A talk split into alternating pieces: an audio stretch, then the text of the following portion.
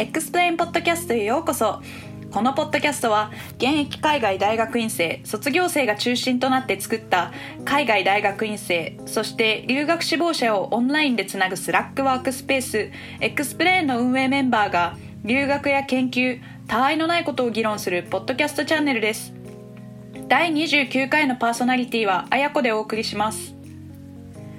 2021年に海外大学院受験を経験したゲストによる最新の受験体験談をお伝えする企画です。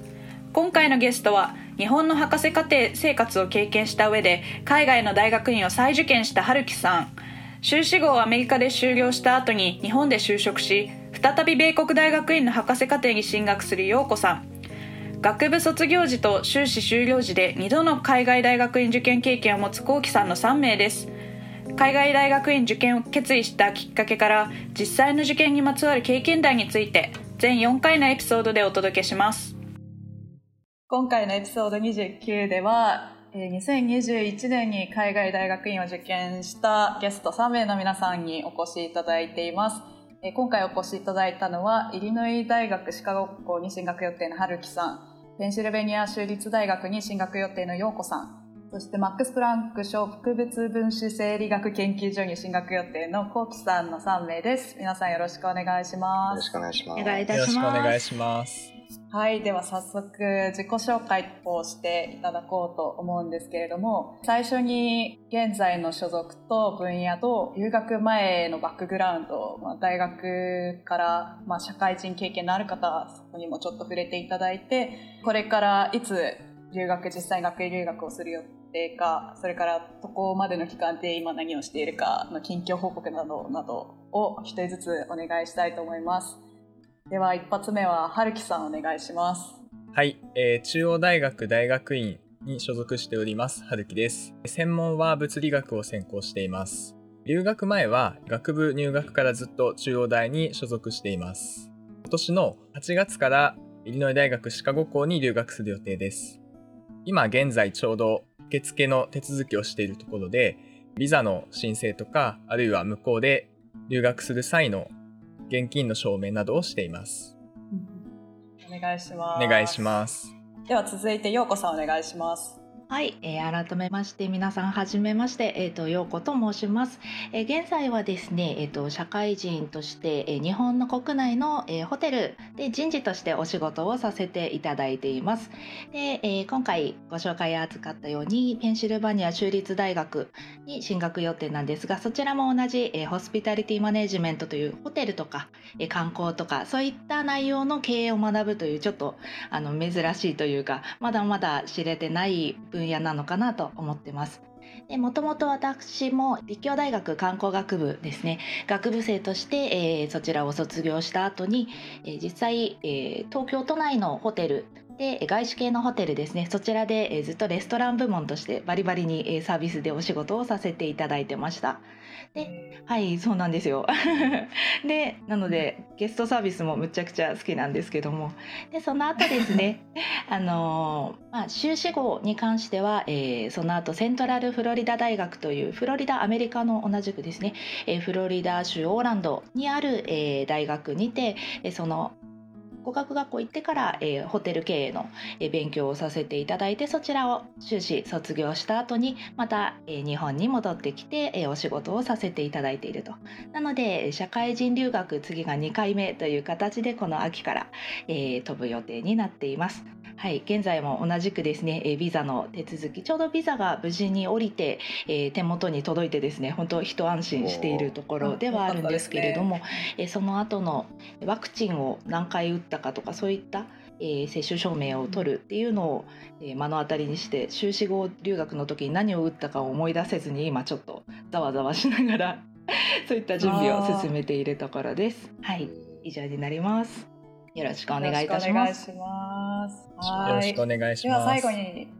こうきさんお願いします。はい、えっ、ー、と、こうきです。えっ、ー、と、今年の3月に、東京大学大学院の理学系研究科生物科学専攻の修士課程を修了しまして、えっ、ー、と、8月からドイツの先ほど紹介していただいたように、マックス・プランクの植物分子生理学研究所に、えー、留学します。で、えっ、と、学部は、あの、千葉大学っていうところで、まあ、薬学部に所属していまして、あの、そこの4年生の学科を卒業した後に、えっと、修士では東大の方に移って、で、えっと、まあ、その後も博士を続けたいなっていうので、まあ、学位留学っていうのを選択肢に入れて、今年の8月から行くことになりました。で、今は、あの、ギャップ期間っていうことで、あの、ベンチャー企業でアルバイトをしています。あの、同じくビザの申請等々をしていて、えー、まあ、まだビザ来てないんですけど、まあ、来週あたりビザの申請に行く予定です。よろしくお願いします。よろしくお願いします。よろしくお願いします。皆さんも着々とビザの準備をされている時期ですね。今回はこの3名の方なんですけど、えっと、まあ、皆さんその、なんだろう、学位留学、今回のその学位留学にあの挑戦するこうタイミングが結構あの多様性があってその修士を出てから行く方と、えー、博士号日本で博士号博士課程を経験してから行く方と社会人経験してから行く方すごくあのバリエーション豊かなゲスト3名なのですごいお話楽しみにしてます。えー、早速なんですけど、えー、そあのそういう、まあ、違うタイミングでその大学院留学を皆さん決断されてるんですけどその決意したきっかけとか、まあ、どのタイミングでその学位を取りに行こうかなっていうあの決めた特に博士号だと思うんですけど今回皆さんの学位留学はその博士号の留学を決意したタイミングについてあの少し聞いていきたいと思います。じゃあ、春樹さんからその博士号の学位留学を決意したタイミングっていうのはいつだったんですか？えー、っと、私の時は修士1年の春休みと修士2年の春頃に決定しました。うん、結構早かったですね。そうですね。えっと、もともと博士課程に行くつもりはあって、えー、国内で、えー、博士号を取るか、えー、海外で博士号を取るかっていう、えー、2択だったんですが、やはり海外の方が、えー、金銭的な支援がしっかりしているので、その後のキャリアも踏まえて、博士号を海外で取るというふうに決意しました。ただ、えっと、 TOEFL のスコアがなかなか最初伸び悩んでしまったのと、えコロナ禍でちょっと、え延期せざるを得なかったというのもあって、え当初の予定より、え2年遅れて、え留学が決定いたしました。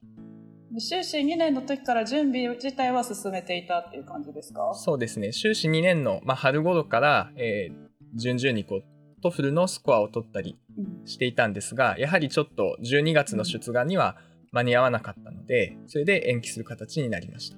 その次の年は、えっ、と、ちょっとコロナ禍で、えー、受け入れ先の方にアポイントを取った時に、ちょっと今年は、あの、学生がどれぐらい取れるのかが不明確だというふうな返答だったので、そのような事情で2年間延期することになりました。あじゃあ、 TOEFL の壁が1年目で、次がそのアポイントの壁が2年目。そうですね。っていうことは、最初の、最初に受験をしようとしたのは何年だったんですか ?2010。最初の受験をしようとしてから2年経ってしまいました。2年経って、で、今年が3年目そうですね。なので、本来であれば、今、博士3年なので、あの、通常であれば、えー、国内、今いる大学で博士課程を取って、えー、その後のキャリアをっていうのが自然な流れだと思うんですけど、逆に言えばまだ博士号は取得していないので、えー、そのような意味で海外に移って博士号を取って、えー、向こうでの就職も視野に入れています。なるほど、なるほど。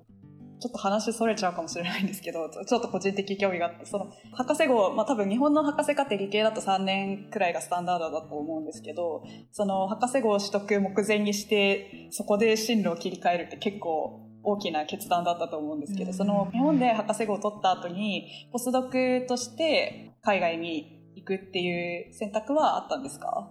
えっと、もともと博士課程を出た場合に、ポスドクではなく企業への就職を考えていました。うん、あそうなんです、ね、なので、博士号を持っているという事実だけで見ても、アメリカの方がやはりこう待遇がいい傾向が一般的にあると思ったので、えー、少し他の人より博士課程を期間として伸ばすとしても、あの就職を海外で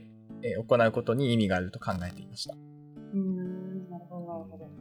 ありがとうございます。じゃあ続いて、ようこさんにお話を伺いたいんですけど、えっと、はい。陽子さんは学位留学2回目だと思うんですけど、はえっと、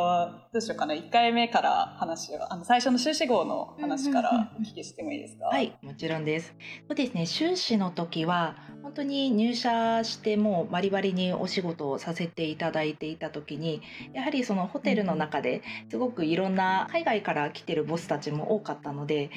後でまたお話しするかもなんですが、そのボスたちがどんな風な視点でお仕事やってるのかなとかそういったのを知りたいなと思ったきっかけだったりあとやっぱり海外のお客様も多いのであのやはりこう英語を喋れるっていうところはすごく大事なんだなっていうのを痛感していたっていうところからその海外留学っていうところを再度考え始めてかといって英語ができたかって言われたらそういったわけではなかったのでさあどうするかっていう時にも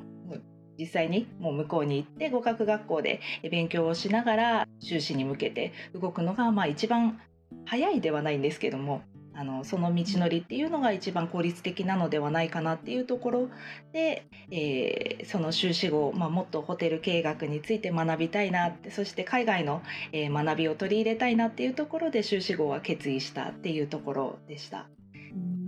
でその後に、えー、と実際にじゃあ博士号っていうところはもともと興味はあってそのアカデミアの世界というところには興味があったので修士課程も、えー卒論を書いていた、まあ、論文を書いていたっていう形なんですけれどもそのまま修士からじゃあストレートに、えーアメリカで博士に行くっていう道ももちろんあったんですけども論文を書くときになかなかその人脈というか自分がずっと現場でしか働いてなかったのでそのホテル業界の方から話を聞くにも他のホテルの方をどなたも知らなかったりだったとかあとはどんな情報どんな問題があるのかっていうのも全然まだまだ知れてないなっていうところを感じたのでやはり企業経験実際に日本の現場でどんなことが起きているのかを知った上で、えー博士に進みたいなと思ったので一旦戻ってきたっていうところだったんですね。なので、えー状況としてはもう博士号のためにって言ったらおかしいんですけどもその先を見据えた上で一旦日本に帰ってきてお仕事をしてなのでそのタイミングをずっと狙ってはいたんですけどもちょっと仕事が楽しすぎてですね2年ぐらいで戻ろうと思ったのが 気がつけば6いいですね。年ぐらいになってしまったと、まあ、そういった形で、えー現在お仕事してて、まあ、コロナ禍でちょっと1年、えーずれてはしまったんですけれどもやはりもうそろそろ、えー戻っていこうということで今回博士号に再度チャレンジしたっていうそういった形でした。その博士号を受験するにあたってその陽子さんの分野っていうのは結構その人のつながりとかお仕事の経験とかがあの大事になってくるんですか？そうですね、えっとお仕事の経験特にその博士号の受験の時もそうだったんですけども実務経験が何年間か修士号も博士号も両方ともそこのリクワイアメントに何年間あるかっていうのが実際にもう記載されてるんですね。はい、なので逆に 経験がないと、まあ、バチェラーを持ってればまた別だったりもするんですけども、経験がないと修士号を跳ねられてしまったりだとか逆にその業界経験が何年間やはりあのアドバイザーとかに相談した時も今いくつって珍しいと思うんですけど海外の方から聞かれるのっ年て。齢を聞そうなんですよ。へーあそれだ若すぎないから大丈夫だねっていうそういった判断をされるという、えー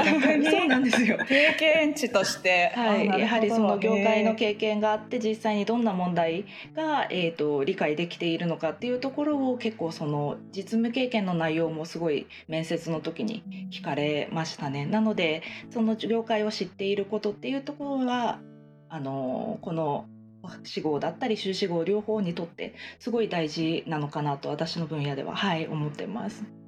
へちょっと珍しいですよね。結構意外ですね。はい珍しいですね。珍しいですねなんか理系だとあんまりいないというか、なんかまあもちろんお仕事をされてから戻ってくる方もいらっしゃいますけど、ええアカデミアの方に。そうでもなんかその実務経験が必ずあった方がいいっていう、こう観点はすごい新鮮ですね、私。理系しかやったことないので、すごい新鮮です。じゃあ最後にこうきさん、大学に留学を決意したきっかけについて教えてください。はい。自分の場合は割と一般的なのかもしれないんですけど、日本で修士終わってから博士は海外でやるっていう感じで、まあもともと小さい頃から海外で研究してみたいなっていう気持ちがあって、で、まあ留学もしてみたいっていうのがあったんですけど、でも語学留学っていうよりはやっぱり研究でっ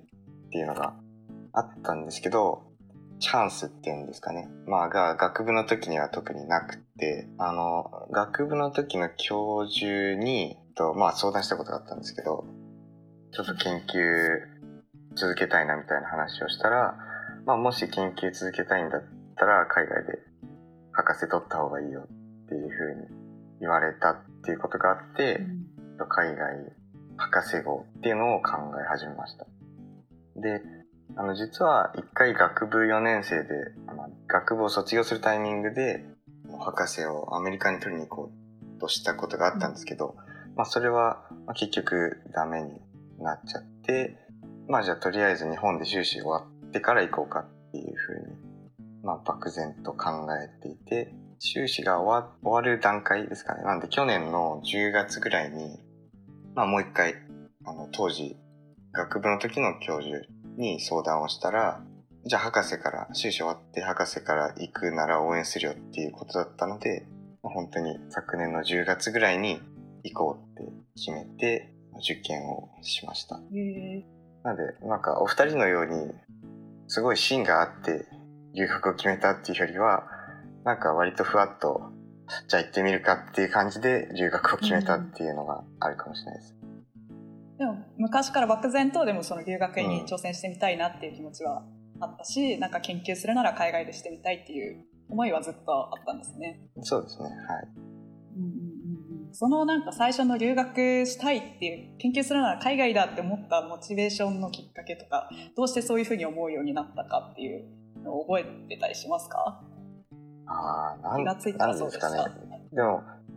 なんでしょうね。まあ自分の個人的な海外に住んでみたいっていう気持ちも多分あって、うん、まあさらにはその研究者の待遇とかがいい、海外の方がいい。まああの博士学生もそう、博士学生もそうですけど、うん、いいっていう噂をよく聞いてたんで、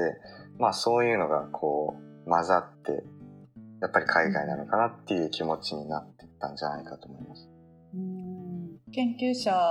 なになるとしたらなんか海外だっていうの春樹さんとかもそういう思いはありました？そうですね。結構あの元からやっぱり国内にいる人に国内はちょっとっていうネガティブな話もあの聞いていましたし 海外で活躍されている方にいやアメリカは給与が出るからいいよ宣伝をされたこともあったので、うん、日に日にこう海外に対しての興味っていうのが強くなってきましたね。うん、陽子さんは留学のモチベーションはどこから湧いてきます？やっぱりその社会人経験をしてた時ですか？そうですね。もともと実はやはりあの大学時代というかうちは父親が英語を勉強して喋れる方だったのでそのでもまあ英語の勉強強要されたことはなかったんですけどすごくこういいないいなっていう憧れは多分どっかであったんだと思うんですね。で海外にこう短期留学とかで行ってすごく好きだったんですけども英語を勉強するのが嫌いっていう致命的な部分が ありまして。なのでまあ行きたかったけどそのままこう二段足を踏んだまま社会人になって。そうですね。それでやっぱり社会人経験をする中であ本当に必要だなっていうのをいろいろと痛感したというのとあと社会人経験の中で海外からのボスたちの視点っていうのをやはり知れるっていうのはすごくその海外でないと学べないことだなっていうふうに思ったので、はい、そこがやはり一番大きなきっかけになっていたのかなと思います。修士に進まれた時もやっぱり、うん、あの英語の対策ってされたと思うんですけど、ええ、実際どうでしたか？修士に入る前と実際入ってからどっちのプロセスの方が、あの語学力上がったなっていう実感がありました。いい質問。そうですね。でも本当に修士の時はもう本当に基礎から全部やり直したんですね。もう中学英語から全部やり直すぐらいの感じで語学学校でもとにかくひたすら勉強していて。ただなのでその修士に入った時は本当やっとこう最低限生活できるプラスアルファぐらいのところだったと思うんですね。なのでやはりディスカッションとかもすごく大変だったんですけどもなので帰ってきてから実際に仕事でどんどんどんどん英語を使うようになっていってあちゃんと通用するんだなっていうのを再度こう改めて 感じることができたというか。で業務の中で海外のインターンシップの子たちにこう伝えたりオリエンテーションで教えたりっていう過程を踏むことで少しずつこう糧になっていったのでその博士号受験の時はえー、そうですね。対策というよりもどちらかというとスピーキングのその面接の対策の方に力を入れていたっていうところが強かったかなと思います。でも相変わらずまだまだ本当に まだまだ付け焼き場だなと感じるところは多いですね。はい。使っていく中でどんどんなんか英語って伸びてきますよね。なんかやっぱり勉強、ね、日本、そう日本で英語喋らない環境で勉強するよりも、やっぱり現地に行っていろんな人と、いろんな発音の違いとか聞いたりすると、そうですね。確かに。理解できますよね。うんうん、最後に、あの、皆さんの出願先の話をお聞きしたいなと思っていて、で、結局、あの、最終的に去年の年末あるいは今年の初めに何校くらい出願して、で、結局どこに合格して、えっ、ー、と、進学先を選んだかっていうのを簡単に春樹さんから教えてもらえますか？はい、えっと、私の場合は全てアメリカの大学院に出したんですが、えっと、9校出して、えー、合格をいただいたのがイリノイ大学シカゴ校と、えー、パデュー大学の2校でした。で、えー、明確に不合格をえー、いただいたのがシカゴ大学、ハーバード大学、ワシントン大学、テキサス大学、オンスティン校。えー、それ以外の残りの大学は、えー、イリノイ大学シカゴ校から合格をいただいた時点で、えー、面接あるいはその後の出願プロセスを、えー、辞退してほしいというふうにメールでお送りしました。やはりアメリカの大学院競争率が高いっていうのをもともと知っていたので、もしアメリカの大学院が全部ダメであれば、2月か3月くらいに結果がわかると踏んでいたので、その場合はイギリスとスペインと、あとシンガポールかな、の大学にもちょっと挑戦する予定でした。もともと研究分野があの被っているような教授っていうのをアメリカだけじゃなくて他の国も論文を読む時などにこう見つけてピックアップしてたのでもしアメリカダメだったら同じようにあのアメリカと同等の給料あるいはサポートをしてくれる海外の大学院を探していると思います。結構、受験自体はアメリカだけですけど、いろいろ調べられてたんですね、ヨーロッパそうですね、やっぱり、アジアの方まで。うん、あの、普通のヨーロッパから来る留学生に比べて、 TOEFL のスコアがまだ低かったので、えー、もしかしたらこう全落ちしてしまうかもしれないなっていうリスクを常にこう心のどっかに置いておきながら戦うっていう状態でした。うん、うんうんうん。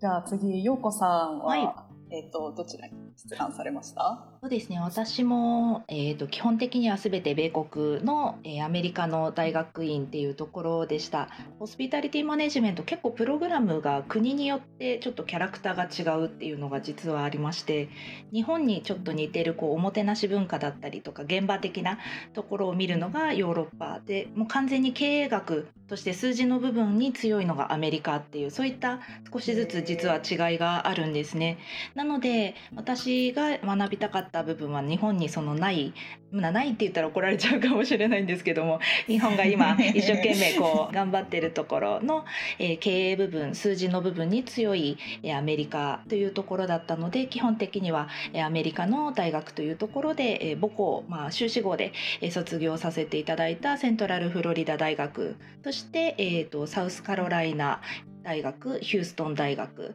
そしてペンシルバニア州立大学マサチューセッ大学のアーマストアマースト校 ですねその5つに出願をさせていただきました。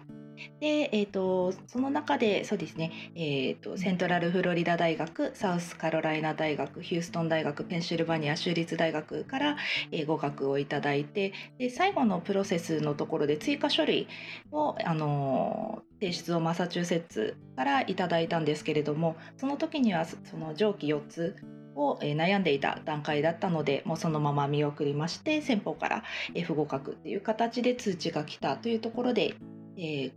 分けさせていただいてます。でそのセントラルフロリダ大学に最初はちょっと進学をもうそこしか受からないんじゃないか的な形で あの一級入魂状態で最初は考えていたんですけれどもありがたいことにいくつかオファーをいただけたのでその中からまあリサーチ力だったりとかやはり長年のその研究の成果っていうところをさまざま検討させていただいたりあとは自分が学びたいものがあるなここだったらできるかなっていうところでそのペンシルバニア州立大学を進学先として、えー、決めさせていただいたという形ですね。興味はあったんですけれどもその一番ホテルマネジメントで実は有名なコーネル大学っていうところがあったりあとはカジノなカジノ系で、えー有名な、えーネバダ大学 IR 系ですねもあるんですが実はこちらは GMAT しか受け付けないという形でその受け付けてもらえる試験の内容が違うというところもあって私は GRE をメインに勉強をさせていただいていたので、そこはちょっと風呂敷広げすぎるとなかなか危ないかなというところの判断で、えー見送らせていただいたという形になっています。はい以上です。ありがとうございます。さあ、じゃあ、ようこさんと、えっ、と、はるきさんはアメリカをいくつも受験されていますが、こうきさんは何個受験されたんですか？はい。えっと、自分は1校だけで、あの、そのドイツのマックス・プランクだけを受けて、まあ、ありがたいことに、あの、オファーをそこからいただきました。これ、これ1校だけって結構チャレンジングだと私は思うんですけど、あのどうしてここがいいって思ったのかっていうのを簡単に教えてもらっていいですか？まあ、そうですね。まあ、あの、学部で研究してた時から、まあ、知ってる先生、研究室が、まあ、ここの研究所にあって、で、まあ、知ってる先生にも、まあ、知ってる先生っていうか、学部の時の教授の知り合いでもあって、いい先生だよっていう話は聞いてたので、まあ、かつ自分がやりたい分野でもあったっていうことで、まあ、ここを目指そうかなと思って受験したっていう感じですね。へえ、ピンポイントでここに行きたいなみたいなそうですね。はい。思いがあったんですね。はいへーはい、3人ともありがとうございました。エピソード1に関しては、あの、お時間が来てしまったので、ここで1回終わりにしたいと思います。え次回は、学位留学に向けたモチベーションの変化とか、まあ、どういった成功談、失敗談があったかみたいな話を詳しくお聞きしていきたいと思うので、皆さん引き続きよろしくお願いします。よろしくお願いしま。す。